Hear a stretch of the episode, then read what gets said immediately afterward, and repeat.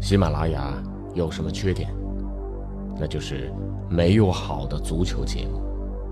于是，我来了，喜马拉雅就没有缺点了。哈哈哈！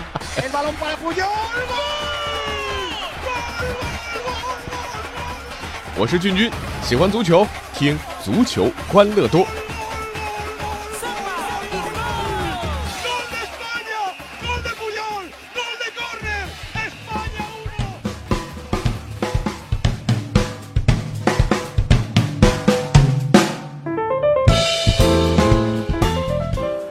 好了，欢迎来到今天的足球欢乐多啊！呃，这两天呢，君君啊，这个又迷上了娜姐的那首歌，叫《雾里看花》。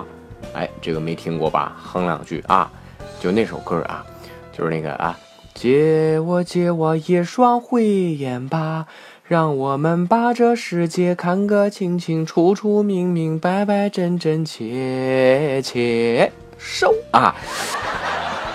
就这两句啊，就不能再唱了，再唱呢就暴露年龄了嘛啊！因为这歌只有像我这样的这个啊零零后啊才才才会唱，那那那那些七零后、八零后的朋友是不会的，对不对啊？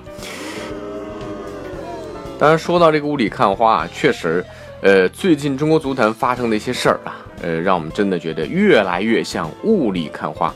呃，首先就是这个国足选帅啊。呃，这个国足主帅公布的日期已经到了，那但是呢，最终这个人选没定下来啊，这个一定是推迟了。呃，不过呢，今天最新的消息啊，这个有媒体说足协已经锁定了意大利名帅啊，咱们的老朋友里皮。那接下来几天呢，里皮啊将在这个北京啊和足协来谈很多合同的细节。那这个一谈妥呢，最快下周就公布了。啊，这里皮呢也是再次回到中国啊！一到北京，哇，那真的是欢迎啊，欢迎热烈啊啊！欢迎他的就是今年第一波呃这北京的雾霾啊。说到雾霾，和广州潮湿阴冷的粤霾不同，京霾是沉重而又醇厚的，弥漫着沁人心肺的流言味。好了，里皮大爷啊，这个祝您这个呼吸畅快，身体健康啊。那从目前情况下来看，如果一切顺利，里皮入主国足的消息啊，刚才说了下周官宣。那么就在几天之前，里皮还明确表示拒绝执教国足啊，重返恒大。现在事情突然一百八十度大转弯啊，这让很多球迷，包括我啊，都有点蒙圈。呃，按照这个标准啊，这个据说呢，银狐入主中国男足，当然是因为丰厚的薪水，年薪呢啊，这个税前两千万欧元啊，那么两千万欧元折合多少呢？一点四七亿人民币，按照三年合同计算，四点四亿元，这对于中国足协来讲，这就是天文数字啊。大家还记得啊，前国足主帅啊，也就是坑了咱们一大笔钱的卡马乔，他们当时团队的年薪是四百三十万欧元。那这次啊，这个年薪的总量又翻了好几倍。那据说现在无论是广州恒大啊，还是大连万达啊，甚至啊是这个河北华夏幸福，都有可能成为足协的金主来替足协出这笔钱。呃，咱们都说了啊，说这国足还剩六场比赛，十二强赛啊。呃，只有不到百分之一的希望，为什么还要努力呢？啊，为什么不能选一个便宜点的主帅先过渡呢？呃，咱们只能这么讲，咱们太爱中国足球了。你想想啊，如果是自己家人啊，你知道得了绝症，而医生告诉你说，哎，救活他的希望只有百分之一，你是不是？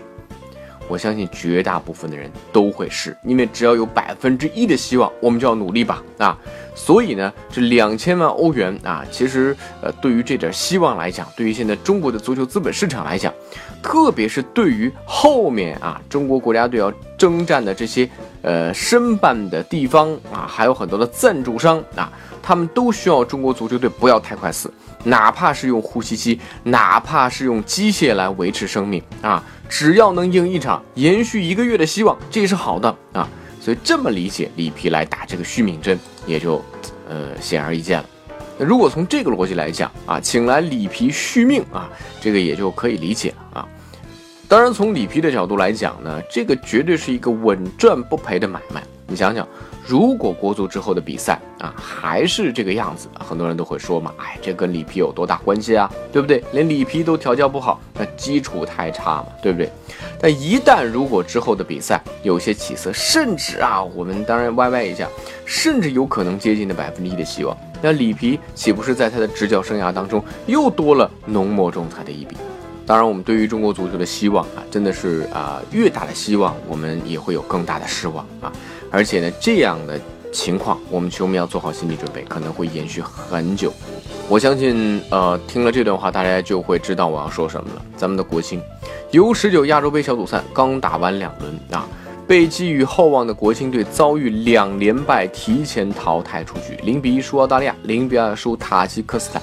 虽然这次呢，呃，在荷甲效力的张玉宁呢没有回来，但是呢，队中还有皇马的林良铭啊啊，呃，不是说不能输球，我们一直这样讲啊，但是看看你球队混乱的打法啊，这个传球的盲目啊，包括这个射门进攻乏力，呃，确实我只能说，呃，咱们国青和国足啊，真的是一脉相承啊，这踢得差啊，哎，都差的一样。其实这届国青队呢，很多球迷还是寄予很大希望的，因为留洋的球员很多啊。当时呢，韦迪啊，作为中国足协掌门人的时候呢，啊，大家应该记得曾经启动过一轮球员的留洋潮啊。当时呢，呃，很多的企业出资啊，很多球员呢被送到了欧洲啊，相对比较低级别的俱乐部，而且呢，都不是以集中的方式，是以散养的方式啊，很多都去了葡萄牙的俱乐部啊。因为这个日韩嗯的足球水平的提升啊，已经给到了我们一个非常好的参考，去欧洲啊。啊，这个确实是一个更好的足球环境的地方，但是啊，很多事情往往到了我们这里，总会变味道啊，这也是让我们更加雾里看花的这样的原因。